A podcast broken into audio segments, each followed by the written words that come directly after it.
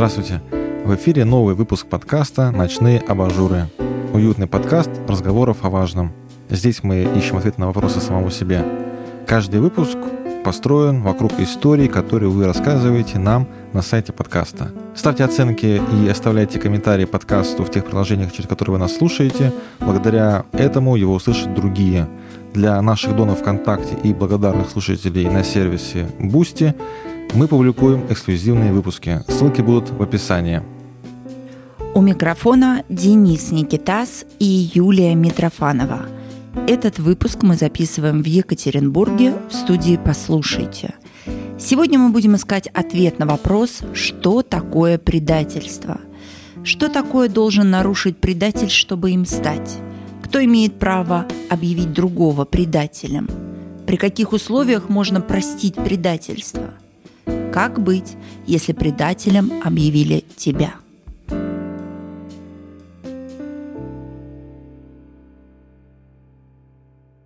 Юлия, перед этим выпуском нашел э, интересную цитату из фильма «Место встречи изменить нельзя». Там э, герой Владимира Высоцкого говорит следующее в одной из мизансцен. «Если есть на свете дьявол, то он не козлоногий рогач, а он дракон о трех головах. И головы эти — хитрость, жадность и предательство. И если одна прикусит человека, то две другие доедят его дотла. Юль, ну, хочется начать, наверное, с определения. Мы столкнулись с тем, что у всех очень по-разному воспринимается предательство. Как э, ты бы могла определить предательство, какими словами, что это такое все-таки? Ну, когда я занималась этим вопросом, а, смотрела, безусловно, какой термин а, слова предательство есть в Википедии, единственное, что меня, наверное, зацепило, что это антоним слова «верность». Соответственно, предательство трактуется таким образом, когда человек не верен. Не верен своему слову, не верен своему действию, не верен поступку или другому человеку. И, возможно, он присягал на эту веру или давал клятву, или какое-то свое обязательство для того, что он будет нести эту верность, но он ее предал и поступил каким-либо другим образом. Ну вот э, ты сказал ключевое слово о том, что это э, отказ от каких-то договоренностей, да, от какой-то клятвы, может быть. И мы говорим, что предательство это вот нарушение этой клятвы, нарушение этих договоренностей. И когда мы говорим о предательстве, допустим, в отношении Родины, да, есть там такая статья в Уголовном кодексе, измена, мы предполагаем, что там часто это военнослужащий или, возможно, это государственный служащий, который давал какую-либо клятву, особенно если это военный, и он ее нарушил. Мы понимаем, что, что это такое. Возникает вопрос о том, когда возникает предательство в отношениях между людьми, где таких клятв никто не давал. Между э, супругами, между родителями и детьми, между партнерами. Тогда правильно ли говорить в таких ситуациях тоже о предательстве? Или это неверно? Но э, что подразумевается под клятвой и чем клятва в данном контексте отличается от самого слова? Ведь человек, на мой взгляд, он и значит то, что он говорит. Если человек говорит о каких-то одних обстоятельствах, а поступает каким-либо другим образом, то это уже отход от своего слова, соответственно, слово этого человека, оно уже не настолько твердо, оно уже слишком мягкое и подвижное. И если рассматривать слово как человека, некие его гарантии, обещания, то это уже является отказом от своего слова, если действие уже выглядит по-другому. Поэтому, мне кажется, не нужно привязываться конкретно к клятве. То есть, когда человек говорит, я клянусь, что я буду там всегда с тобой рядом, а, но при этом поступает другому. Здесь нужно смотреть на само слово, наверное, в контексте, э, какой был диалог между людьми и почему другой позволяет себе э, видеть в оппоненте предателя.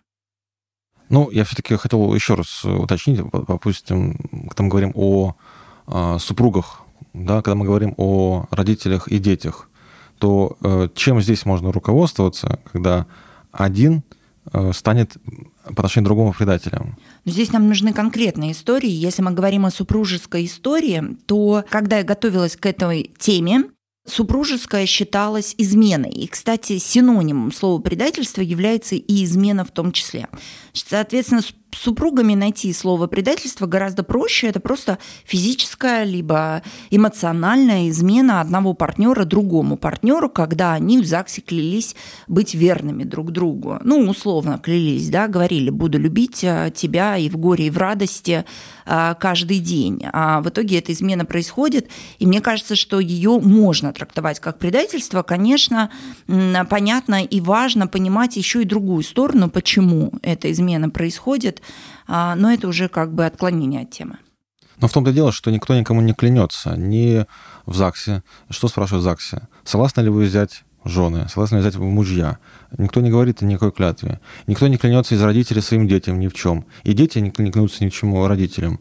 Но при этом, если... Что может случиться? Да, какая-то, как ты говоришь, э, физическая измена, если в отношении супругов, или в отношении детей это неисполнение долга перед родителями. Я э, был впечатлен э, одним судебным прецедентом, который был в отношении родителей и детей. Может, ты как раз его расскажешь, как иногда все поворачивается с ног на голову. А, случилась такая ситуация, когда позвонил парень и говорит о том, что ему требуется судебная защита. Судебная защита ему требовалась от его мамы, которая подала на алименты на своего собственного сына. Когда я пришла в судебный процесс защищать этого парня, то ситуация развернулась абсолютно другим способом. То есть мать, которая уже долгое время не живет с отцом этого сына, сын это взрослый детина, ему там 25 лет, это человек, который э, работает, но работает неофициально, то есть скрывая свои доходы. У него есть э, сожительница, это девушка, с которой он живет, детей нет. И вот эта мать, которая подала на алименты. Подала она на алименты на двух сыновей, хотя имела еще и дочь. Но дочь не фигурировала как соответчик. А, и в процессе судебного заседания выясняется, что а, вот этот э, значит, человек, сожитель матери, он взял на себя кредит для того, чтобы вот этому сыну, кто является заявителем по делу, приобрести машину. Машина стоила около 400 тысяч рублей. И а, вот этот сын, который пришел в суд ответчиком, он обязан был, обязался, что этот кредит он будет выплачивать сам добровольно – но в какой-то период он подумал, ну, раз сожитель взял, восприму это как подарок, ну, видимо, так, я не знаю, какая мысль у него была, и он перестал платить. И в итоге все эти расходы легли на его родную мать и на вот условного отчима. Все расходы по кредиту. А эти расходы по кредиту составляли, ну, примерно, они были сравнимы одной пенсии, которую получают эти уже престарелые родители. И мать не нашла ничего другого, она разговаривала с сыном, на что он достаточно грубо отвечал, что он не будет выплачивать этот кредит. Она не нашла никаких других вариантов, может быть, получила какую-то консультацию от юриста, кроме как обратиться в суд заявлением о выплате ей алиментов. Не для того, что ей не хватает на лекарства, и она живет в съемном жилье, хотя именно эти условия были прописаны в исковом заявлении, а потому что им нечем платить за ту машину, которую они купили своему сыну. Ну, конечно, когда мы с этой ситуацией разобрались, я уже не смогла больше присутствовать и защищать этого человека, но я имею в виду, что в следующее заседание я уже не являлась. Э, чем закончилось это заседание? Конечно, я его отследила. Закончилось тем, что матери присудили эти алименты а, в итоге, и он э, небольшими деньгами, учитывая, что он официально не работает, ему присудили какую-то совсем небольшую сумму, которую он должен выплачивать матери. В итоге он, он как бы все равно у прибыли остался. То есть он на машине ездит дорогой и какую-то небольшую компенсацию в рамках кредита выплачивает, и два старика продолжают платить его кредит за машину. Что здесь предательство? Скорее здесь э, предателем является не мать, которая подала на алименты, потому что ей не за что жить, а вот этот сын, который был воспитан и этой матерью в том числе, а, который не нашел ничего лучше, как э, оставить маму за чертой бедности и заставить выплачивать еще свой кредит. Ну вот э, тебе пример, когда э, родители и дети могут быть по отношению друг к другу предателями. Ну вот мы, в частности, получается, говорим об, о предательстве по отношению сына к, к матери. И вот возникает такой термин, мне он очень нравится, как безусловная любовь. Обычно о нем говорят, когда идет речь о, о любви родителей к детям и детей к родителям. Что такое безусловная любовь? Значит, нужны, нужны некие условия не нужен никакой договор, не нужен никакой термин, не нужен никакой список требований. Э, по, просто по факту рождения, по факту воспитания. И э, тогда получается, что предательство может быть не нарушением какой-либо, условно говоря, клятвы, требований, норм этики, Послушай, ну знаешь, что я хочу здесь сказать про безусловную любовь? У меня не откликается никаким образом это понятие. Когда я была маленькой, э, я жила в бараке, и рядом с моим бараком стояло большое количество других бараков. Это про безусловную любовь. И а, в соседнем дворе был мальчик Коля, с которым мы дружили, э, но он приезжал к маме только на выходные. Почему? Потому что мама выпивала постоянно, у нее были постоянно разные мужья, которые менялись, и она родила еще двоих или троих детей. А, и вот этот мальчик Коля, он действительно, безусловно, любил своих братьев и сестер, свою маму. Он всегда с удовольствием приезжал, он наносил кучу, носил воду, постоянно чем-то занимался во дворе в те выходные, которые он приезжал. Но при этом мама к нему ровным счетом не делала ничего. Она выстраивала свою личную жизнь, она пила, и никаких других э, как бы принципов или никаких другой, никакой другой ответственности по отношению к мальчику Коле у нее не было. Чем интересна эта история? Тем, что мы все выросли, эти бараки снесли, на сегодня их больше нет. А, и я встречаю мальчика Колю, который стал очень успешным предпринимателем, который забрал своих братьев и сестер из детского дома который полностью возложил на себя их воспитание. И, кстати, очень неплохо живет. И вот э, где предательство? Вот да, должна быть безусловная любовь к маме. А нельзя ли сказать, что вот эта мама, которая всю жизнь строила какую-то свою личную жизнь, и единственное, что видела радость в жизни, это алкоголь, а, не, правильно ли мы говорим, что Коля должен любить такую маму, безусловно? Вот мне кажется, что вообще никак не должен. Конечно, может быть, только, ну, не только благодаря этой маме он вырос хорошим человеком, но я считаю, что когда предательство, оно появляется там, когда от тебя зависит кто-то. Вот ты взрослый человек, у тебя есть дети, у тебя перед ними в априори возникает ответственность воспитать, накормить, одеть, обучить. А, и вот если ты этих действий не делаешь, если ты отдаешь своего ребенка в детский дом, если ты а, там, я не знаю, ведешь аморальный образ жизни, то вот это предательство. Либо история с животными. Если ты берешь собачку, она такая красивая, тебе нравится, и вроде бы той породы, которую ты хотел. Но в один прекрасный момент собака вырастает, и тебе кажется, что это уже совсем другая порода а, э, какая-то помесь, которая тебя совсем не устраивает. И ты относишь эту собаку без э, всяких там зазрений совести и сдаешь ее там в детский дом для собак как он там правильно называется. А, и мне кажется, что вот это предательство, потому что ты приручил, ты обязан нести это бремя, даже если ты переезжаешь в съемную квартиру, это абсолютно не важно. И, кстати, знаешь, я тебе еще скажу, э, я устраивала голосовалку в Инстаграме по вопросу того, что такое предательство. И, конечно, очень по-разному люди реагировали. У меня там было шесть вопросов. Первое, могут быть предательства среди родителей, если, например, один э, в семье несколько детей, а родитель написал завещание там на кого-то одного, является ли это предательством. Но в основном мнения разделились. Или, например, два бизнес-партнера, один уходит в смежную деятельность, а, и второго партнера ну, не берет при условии договоренности, что они договаривались там совместного э, смежного бизнеса не строить. Но вот как ты считаешь, а, про безусловную любовь является ли предательством а, то от родителя к своему ребенку, если он не уделяет ему никакого внимания, если он отдает его полностью на обеспечение государства, если он родил а, ребенка, но при этом никакой ответственности за него не несет. Вот не является ли вот это предательством? Вот ты про безусловную любовь просто ранее говорил. Да, конечно, но так и есть. И твой пример, ведь на самом деле, когда ты рассказала о женщине с тремя детьми, это и есть пример предательства, когда а, женщина по отношению к своему ребенку не исполняла свои обязанности. Да? Они у нас единственное еще подкреплены законом, и когда мы говорим о предательстве, это ведь не просто разговор может быть такой про этику отношений. Это ведь еще и закон, э, это еще разговор о том, э, как наши нормы поведения могут э, нарушать закон. Да, мы говорим про госизмену, мы говорим про измену по отношению к ребенку, и эти нарушения могут э, нести за собой уголовное наказание.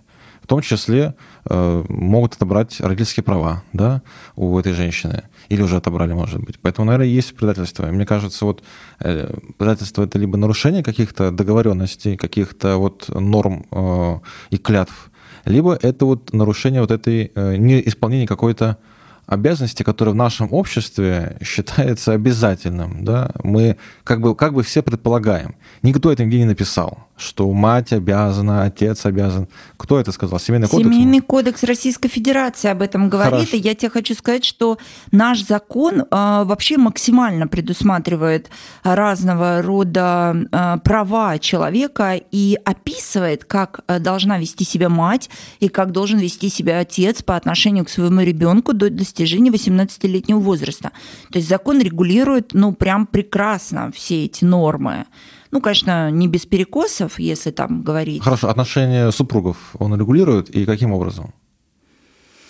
Но вообще закон у нас не вмешивается в личную и семейную жизнь. Соответственно... Так вмешивается или не вмешивается? А, смотри, семейный кодекс а, в основном, в большинстве своем предусматривает отношения с детьми, предусматривает отношения раздела имущества на случай, если возникают такие вопросы в период брака или после его расторжения – но личная семейная жизнь, она как бы под э, запретом. А, ну, то есть смотри, даже если внегласно говорить, да, есть, э, присутствует, и ни для кого не секрет, что есть домашнее насилие. А, и вот если рассматривать историю, помнишь, проходило мероприятие как-то раз в штабе, там затронулась тема как раз домашнего насилия и говорится о том, что домашнее насилие действительно есть, а что мужчина не всегда относится к женщине, но это и нигде не прописано, как он, собственно говоря, должен к ней относиться. А, и если вдруг вызывает женщина полицию и говорит о том, что ее избивает мужчина, а муж, то полиция приезжает, смотрит, э, проводит какую-то беседу, но в редких случаях мужа доставляют в полицию, если там а э, э, редких случаях его доставляют, чаще его оставляют, опять же, дома с той же супругой жертвой, которая есть. Какой выбор здесь есть у женщины? У нее есть только ее выбор, который не регламентирован законом, уйти от такого мужа-садиста. А, закон эти вещи не регламентирует. Э, то есть мужа не посадят в крайних случаях, и большое количество, есть статистика, большое количество, когда женщину убивают. Эм, Э, как, при домашнем насилии. Ну, вот я хочу сказать, что ты э, проиллюстрировала ту ситуацию, когда э, предательство может быть не только факт физической измены. И надо сказать, что социологи, психологи, которые опрашивали по поводу того, что может быть предательством, признавали, что факт физической измены – это лишь один из немногих фактов, которые может назвать предательством. Э, есть гораздо больше. Вот это насилие, о котором ты говорила, неуважение к личности, да, а, неуважение к мнению другого человека, а, в том числе какой-то сторонний флирт, все что угодно. То есть э, сама физическая измена – это далеко не то, что может быть фактом предательства. Скорее, именно неуважение другому человеку – это скорее даже больше предательство. Ну, неуважение к другому человеку это как раз фундамент. А из-за неуважения к другому человеку ты уже делаешь все оставшиеся действия, которые ты перечислил. Ты не учитываешь его мнение, ты можешь над ним там издеваться и сбивать этого человека, ты можешь ему изменять. То есть первоначально все идет как раз от неуважения к личности человека, если мы берем уже семейные взаимоотношения. Вот я как раз хотел спросить про мотивацию, да, мотивацию предавать, скажем так. Это что? Это э, деньги? Это просто неуважение к личности? Или почему возникает это предательство? Мне кажется, человек-предатель, он никогда не назовет себя предателем и не скажет, да, я предатель, кого предать, обращайтесь ко мне, он не вывесит э, такой лозунг на своем флаге. Скорее всего, это человек э, достаточно уверенный в себе, он занимается только тем, что ему хочется, не взирая на интересы окружающего мира. Этот человек, скорее всего, не имеет каких-то близких друзей, он не раскрывает там себя и свою душу там каждому первому встречному. Это человек, который живет чисто по своим стереотипам, и ему кажется, и у него создается такое впечатление, что действительно выигрывает тот, кто идет по головам. Условная, конечно, фраза, но мне кажется, что он поступает именно таким образом. И он в этот момент, в этот миг, получая определенного рода выгоду от той или иной ситуации, он не считает себя предателем. То есть мы можем сказать, что могут быть ситуации, когда человек, являющийся предателем с точки зрения одних людей, не является предателем с точки зрения других людей. Правильно? Да, конечно, потому что назвать предателем предателя может только тот человек, который сам наткнулся на эти грабли, которого подвели или нарушили какую-либо договоренность.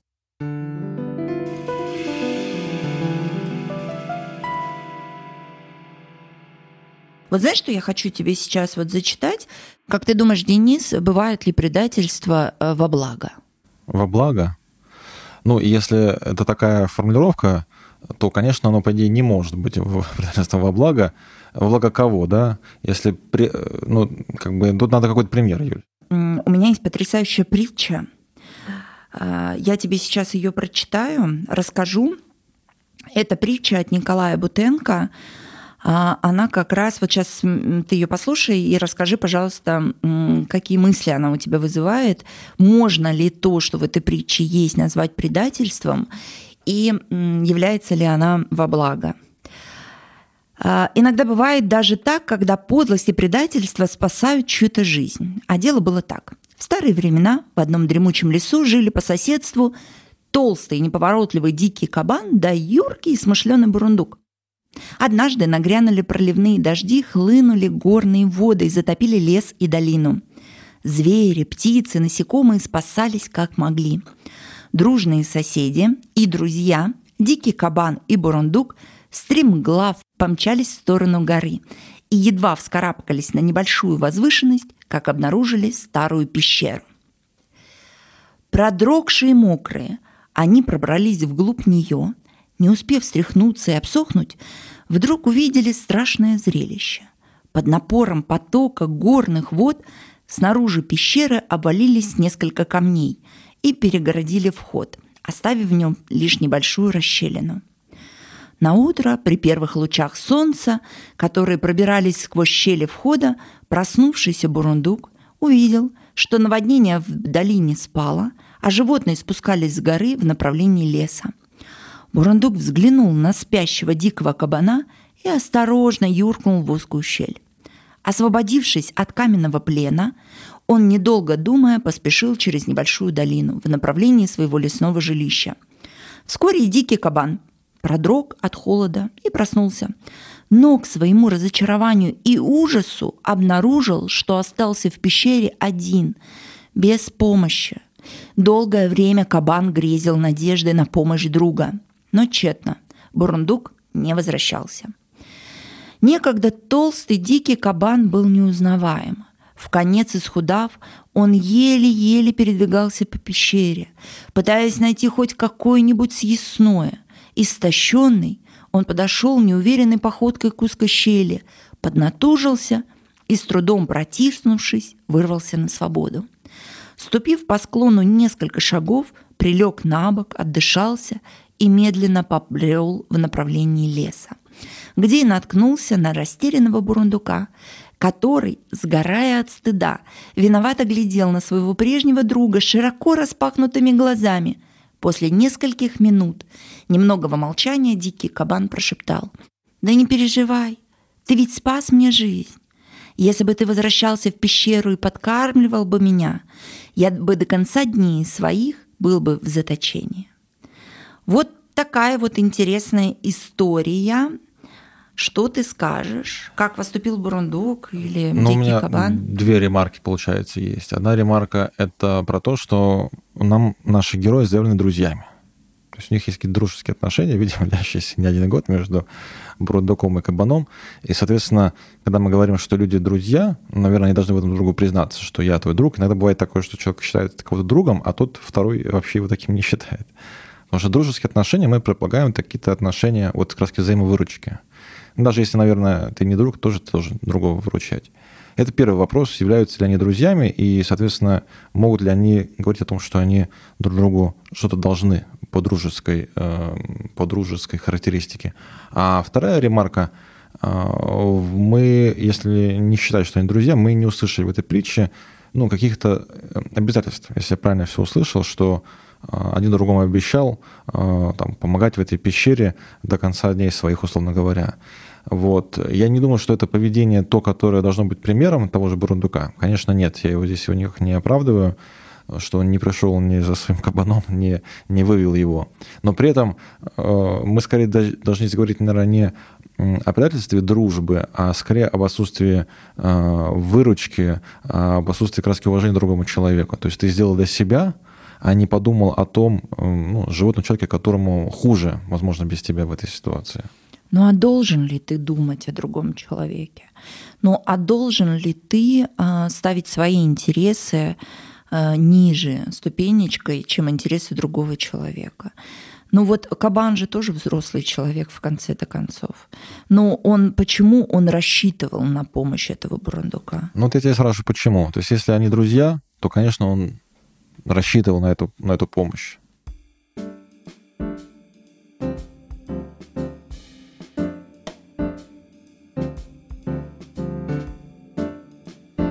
Смотри, как ты думаешь, а бывают ли истории, то есть ты вот говоришь друзья, значит, у них в априори есть какая-то обязанность, но иногда бывает, ты считаешь кого-то другом, а другой тебя другом не считает. Но вот как ты считаешь, если совсем незнакомые люди оказывают друг другу помощь, это же не говорит о их дружбе, это говорит просто о самом человеке, у которого есть желание помочь другому. Вот есть у тебя какие-нибудь примеры на это? Ну, тему? вот тебе история, которую я на самом деле от тебя э, какое-то время назад услышал она про то, как люди могут взаимовручать другого, не имея никаких перед этим обязательств. Вот история, про которую ты рассказывал, что э, в, в поездке в вагоне, вагон, который шел э, в концлагерь, э, ну, условно говоря, мы не знаем, это была ли это правдивая история, но она вполне похожа. О том, что в этом вагоне ехали очень разные люди, ехал а, один э, старик, которому требовалась э, помощь физическая, потому что он был немощен, не мог сам себя обслуживать. Э, ехал молодой парень, ехали женщины, и было жутко холодно. Было жутко холодно, в холод хочется спать, в холод хочется ничего не делать, и люди все, кроме старика и этого молодого человека, ушли в небытие, а молодой человек растирал старика, чтобы тот не замерз. Трудился. В итоге на утро в этом вагоне, согласно этой истории, а, проснулись только старик и молодой человек. Остальные все умерли, потому что один помогал другому, а другому помогали. И получается, помогать и выручать другого можно без каких-либо на то дополнительных условий. Да, замечательная история, конечно, она показывает о том, что помогая другому человеку, ты спасаешься сам. У меня здесь возникла мысль, что а, предатель это человек, который живет в своем мире. У каждого человека есть определенный свой мир, который он формирует там, через свое окружение, через свои виды, а, через свою работу или занятость. И вот а, предатель, он видит, ему так думается о том, что весь мир плох, и что пока ты не вырвешь э, свой кусок или э, свой рубль, а по-другому ты как бы жить не, не сможешь. Что хочешь жить, умей крутиться. И предатель видит предателей вокруг, и ему кажется, что вокруг все предатели, у него есть определенное недоверие, и поэтому, может быть, он выстраивает такой образ жизни. Но это так как портрет мы с тобой так вкратце нарисовали. Хотя, как ты думаешь, можно ли если мы говорим уже о такой достаточно непростой теме, предать под влиянием. Ну, то есть, например, вот есть муж и жена, гипотетически, и все общество отказывается от жены. Говорят, вот там, она плохая, у нее там что-то все не так. Вот прям все общество, не знаю, в газетах, в журналах, везде пишут как-то какие-то нехорошие факты об этом человеке. Ну, или, знаешь, а, мне пришло на ум а, тоже одна из притч, когда женщину хотели сжечь э, на костре и говорили, она колдунья, она колдунья, и вот она родила еще сына, и сын это точно стопроцентный сатана, на что женщина, э, которую вот-вот должны сжечь, она говорит о том, нет, у меня нет сына, я не рожала никогда сына. И сын из толпы большими глазами сказал, сжечь ее, она колдунья, отрекшись, предав ее под воздействием э, масс э, на, нее, на, на него.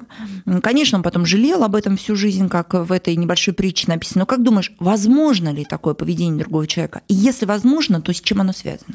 Да, очень возможно. Ты знаешь, я вспоминаю всегда историю в этом плане Твардовского Александра Трифоновича, очень жестокую историю. У него есть прекрасное э, стихотворение, э, цитата, которое я помню очень давно. Она звучит так. Мне кажется, это стало таким символом эпохи. «Сын за отца не отвечает. Закон, что также означает отец за сына головой». Э, мне кажется, Твардовский всю жизнь мучился от того, что ему пришлось отречься от своей семьи, отречься от своих родителей. Дело в том, что его родители, его э, семью, из которой он уехал из деревни в большой город, Смоленск, его семью э, раскулачили и выселили на хутор, где, собственно, они жили ну, в голоде, в голоде, в холоде, в буквальном смысле. А сам Александр Трифонович Твардовский, тогда еще молодой, поехал делать карьеру. И его карьере наличие такого, таких родственников очень мешало. И ему когда-то пришлось сделать выбор э, быть с ними, не знаю, кто его ним этот выбор поставил, но кто-то, видимо, поставил действительно выбор, быть с ними или, э, собственно говоря, строить свою дальнейшую жизнь. И он выбрал свою жизнь, а не их.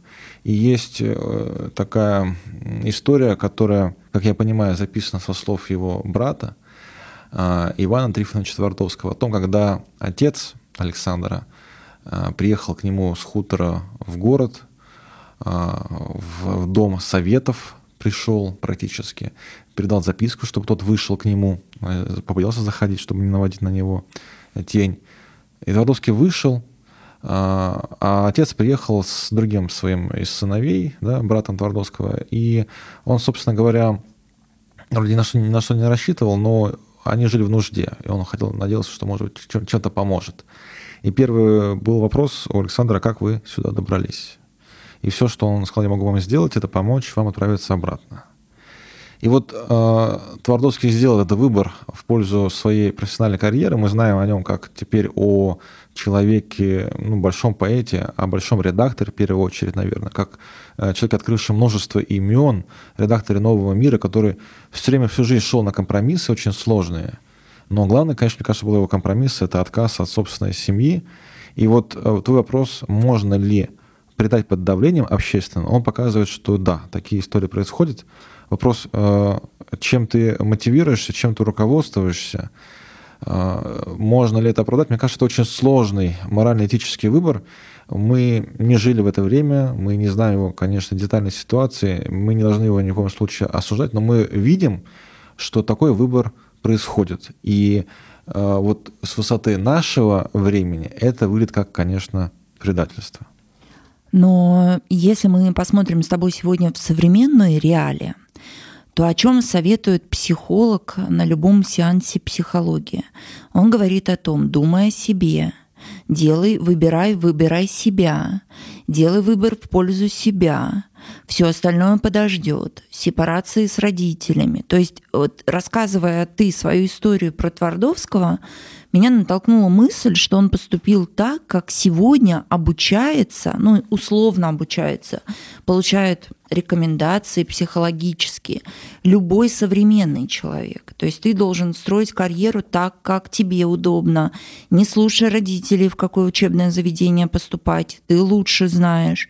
Хочется отдохнуть – отдохни, хочется покушать – покушай, хочется а, ничего не делать – ничего не делай. А, и, э, пожалуйста, никого не слушай и не пытайся ничьим ожиданиям подражать. Вот сейчас как ты относишься к таким рекомендациям и как считаешь, возможно ли предать себя? Ну, мне кажется, во-первых, очень твое точное наблюдение по поводу этих рекомендаций про такую индивидуальную жизнь в отрыве от каких-то социальных обязательств. Да, ты никому ничего не должен, и получается, в этом списке никому оказываются и родители в том числе, оказываются в том числе и супруги. Если ты живешь только для себя, ты действительно никому ничего не должен. Как ты можешь кого-то предавать, если ты никому ничего не должен?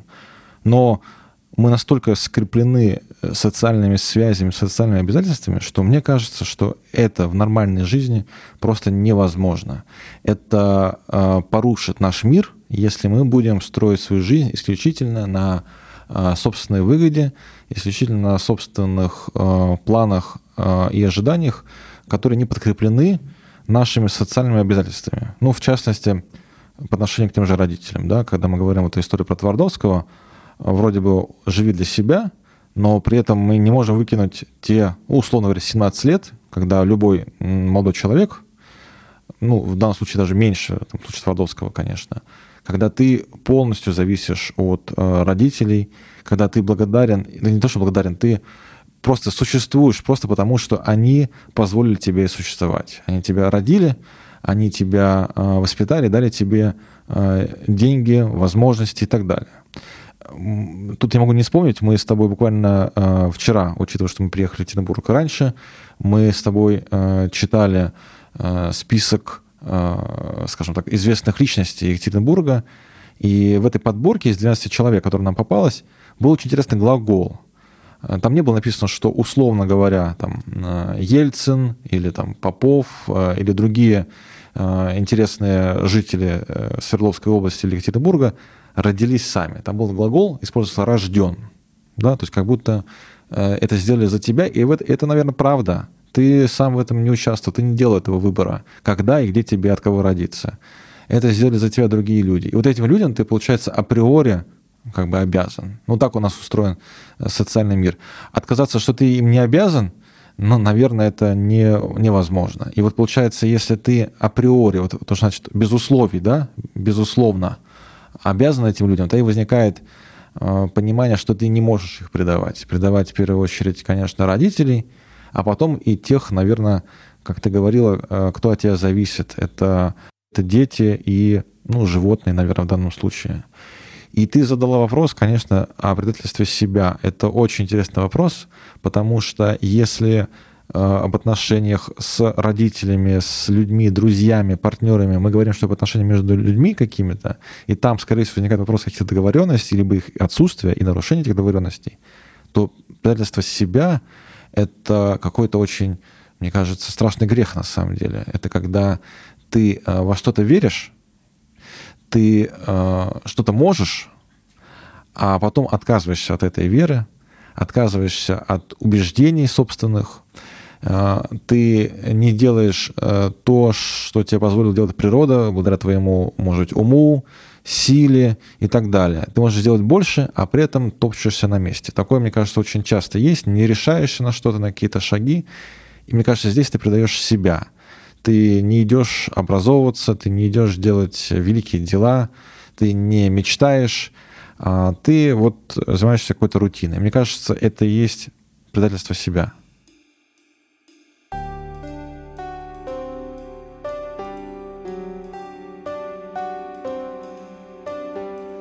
Какая интересная у тебя мысль э, прозвучала про предательство себя. То есть у тебя есть какие-то природные ресурсы, а, которые как бы есть, и ты можешь их использовать, но ты в силу каких-то обстоятельств не используешь. Малодушие. Их. Угу. И так предаешь себя. А я хочу еще, э, чтобы ты э, вспомнил прекрасное стихотворение, когда мы говорим о предательстве тех, кто от тебя зависит. Да, мы говорим, что это дети, животные. Ну так вот мы два примера таких ярких взяли. Есть прекрасное стихотворение Эдуарда Осадова, которое я хотел, чтобы ты процитировала, или прочитала целиком.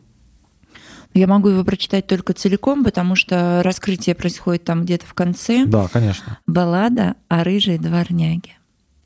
Хозяин погладил рукою лохматую рыжую спину.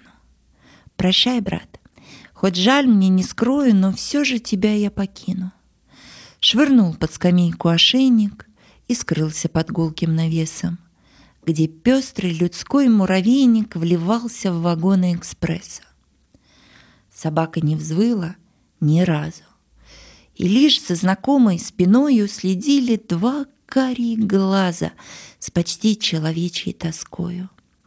Старик у вокзального входа сказал, что оставлен бедняга. Ну, будь ты хорошей породы, а то ведь простая дворняга. Огонь над трубой заметался. Взревел паровоз, что есть моча на месте, как бык, потоптался и ринулся в непогодь ночи.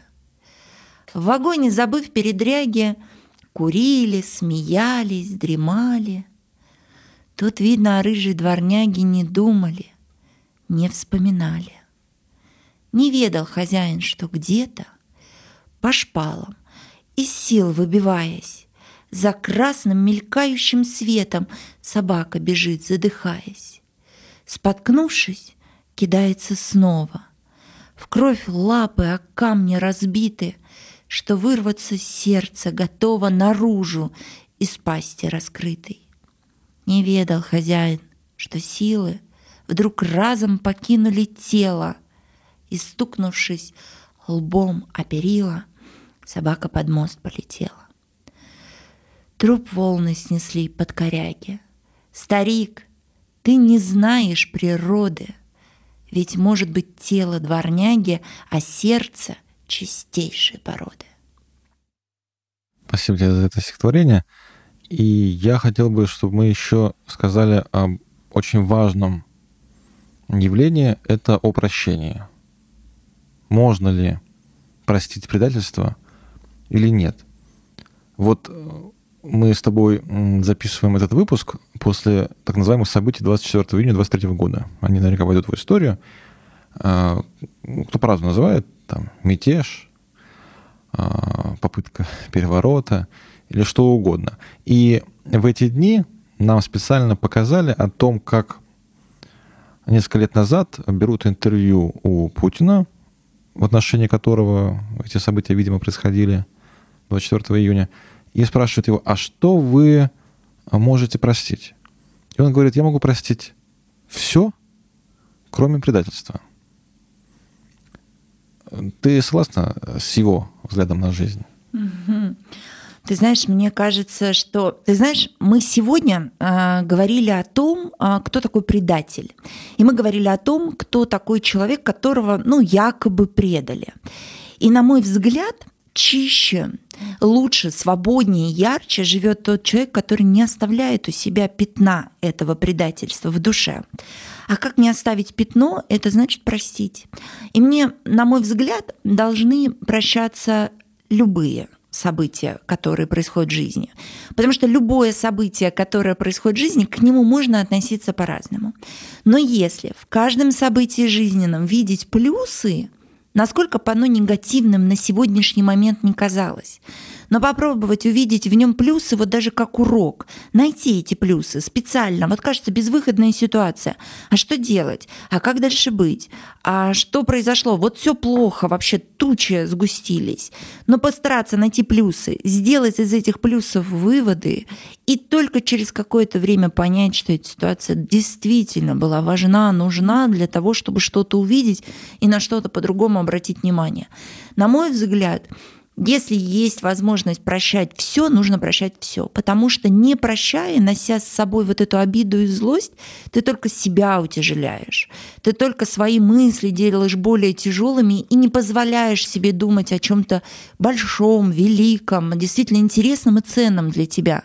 А ты останавливаешься на том, на вот этой тяжелой мысли, которая говорит, меня предали, меня подставили. И в чем ты находишься вот э, говоря эти фразы, ты находишься и варишься только в одном маленьком своем котле обиды и предательства. Вот я за то, чтобы все максимально прощать. И ты знаешь, когда э, ты задал этот вопрос, он был такой сложный для меня. Что для тебя предательство? Ты сказал. Я тебе даже сразу ответить не смогла, потому что нужно придумать примеры собственной жизни. И сколько бы разных ситуаций в моей жизни не было. Ну, всякое было. И в бизнесе уходили там люди, уводя с собой клиентов. И мне в тот момент казалось, что, господи, да рухнул мир, у меня ничего не осталось. И только спустя какое-то время могу понимать, насколько это была хорошая история, как легко я этих людей простила и забыла про них, потому что прощение позволяет забыть об этих людях и вычеркнуть их из своего прошлого и, соответственно, ни в коем случае не брать похоже в будущее. И насколько ты легко шагаешь и смотришь, как разворачивается твоя жизнь, как роза, которая только распускается, и думаешь, как здорово жить без предателей и предательства. И вот у меня нет ситуации, где меня предавали. И я думаю, что просто это мое отношение такое, что, возможно, они были, просто я не оставила следа на своей душе об этих людях. Да, я думаю, что нужно, конечно, прощать, чтобы не умножать зло, да, потому что ты будешь просто в этом зле жить. Но единственное, что, о чем я, я думаю, когда тоже пытаюсь на этот вопрос ответить, я понимаю, что можно э, все простить и могут все прос- прощать. Но есть такой институт, как государство, которое не имеет права э, простить. Если оно э, простит, условно говоря, измену по отношению к себе, то оно тем самым позволит ее другим людям совершить. Но здесь, но здесь, Денис, есть закон. Если вот говорить про государство, то говорите про суд. У меня в судебном процессе была такая история, когда а, бабушка с дедушкой э, начали строить бизнес, и они использовали, ну, почему-то для своих каких-то кукол э, логотип Маши и Медведи. И Маша и Медведи предъявила им иск э, на какую-то колоссальную сумму, и судья сидит и говорит, я все понимаю, мне безумно жалко этих начинающих предпринимателей, которые вот сразу попали ссылались на а, запатентованное право вот этих вот картин использования. Но я не могу поступить по-другому, то есть нельзя их простить и сказать, ай, ладно, идите, в следующий раз так не делайте. Суд так сказать не может, потому что облокачивается он исключительно на закон. И вот законом все предусмотрено. И госизмена есть статья определенная, человек, делая какие-то действия, понимает, что придется какое-то время ему быть в местах не столь отдаленных. Или если ты используешь какой-то другой знак или патент, то, соответственно, тебе придется придется заплатить денежную компенсацию. Но мне кажется, максимально вот эти темы предательства по отношению к государству или по отношению к людям, они более или менее в законе регламентированы, ну, кроме личной вот этой вот истории.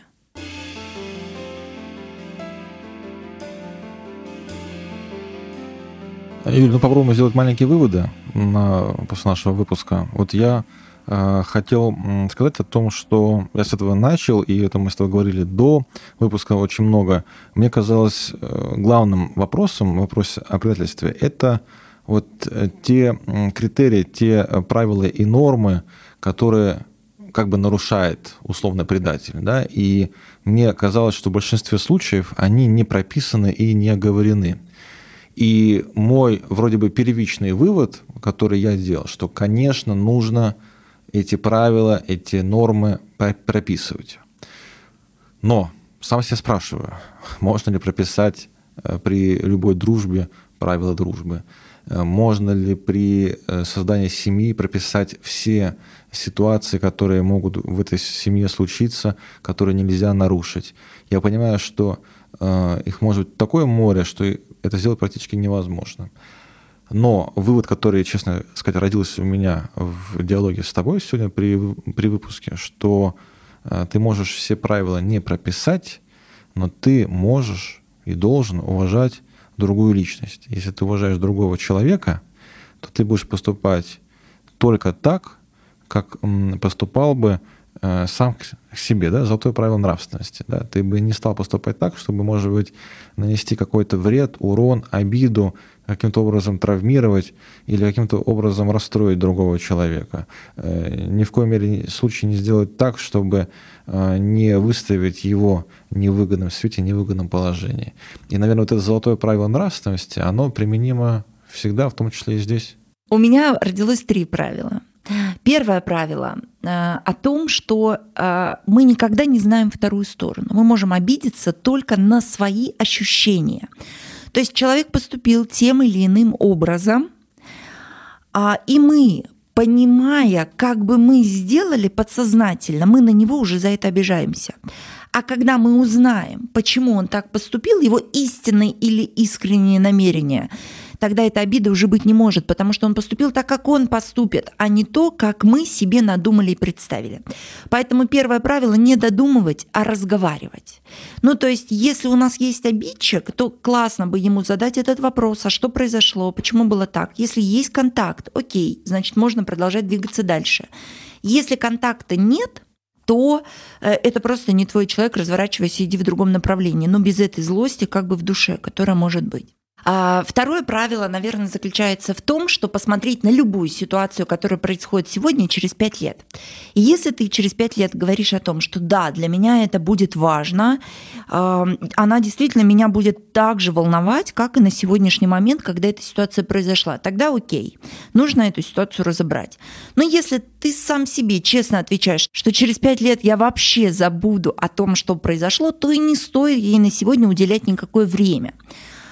А, может быть, ты помнишь, а, у нас с тобой была конфликтная ситуация, когда мы с тобой оба помним, чем она закончилась и как она двигалась, но мы не помним, из-за чего возник этот конфликт. То есть она настолько не важна была, сама этот повод для ну, этой Ты же расскажи, это же интересно, что. Мы ехали по густонаселенному проспекту в городе Москва. Я была за рулем, и мы о чем-то спорили. И мы настолько сильно о чем-то спорили, что меня прям что-то задело так, что загорелся красный свет, а, движение, я не знаю, 12 полос движений, то есть большое количество вечернее время, много машин.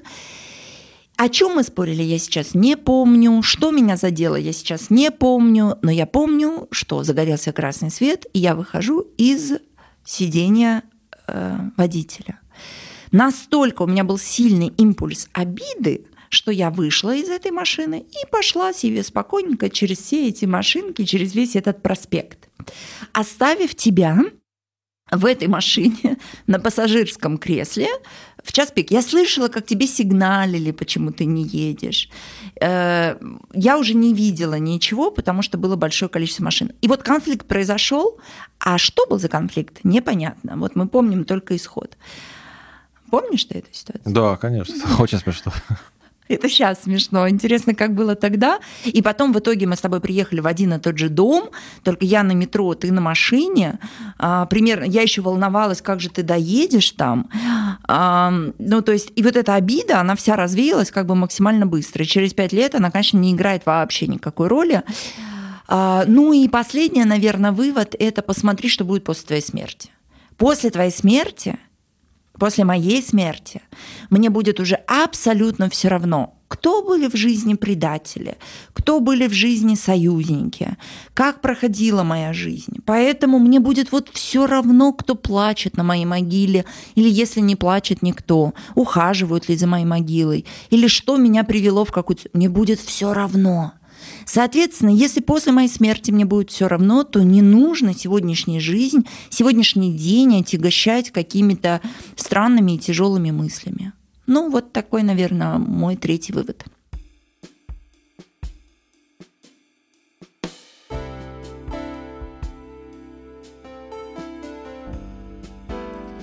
А, друзья, это был выпуск подкаста «Ночные абажуры», где мы искали ответ на вопрос, что такое предательство. Записывали мы его в Екатеринбурге в студии «Послушайте».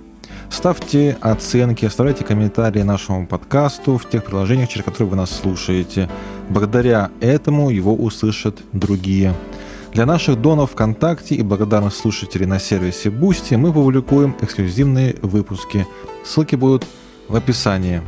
Друзья, на этом все. Пока. Пока. Пока. Пока-пока.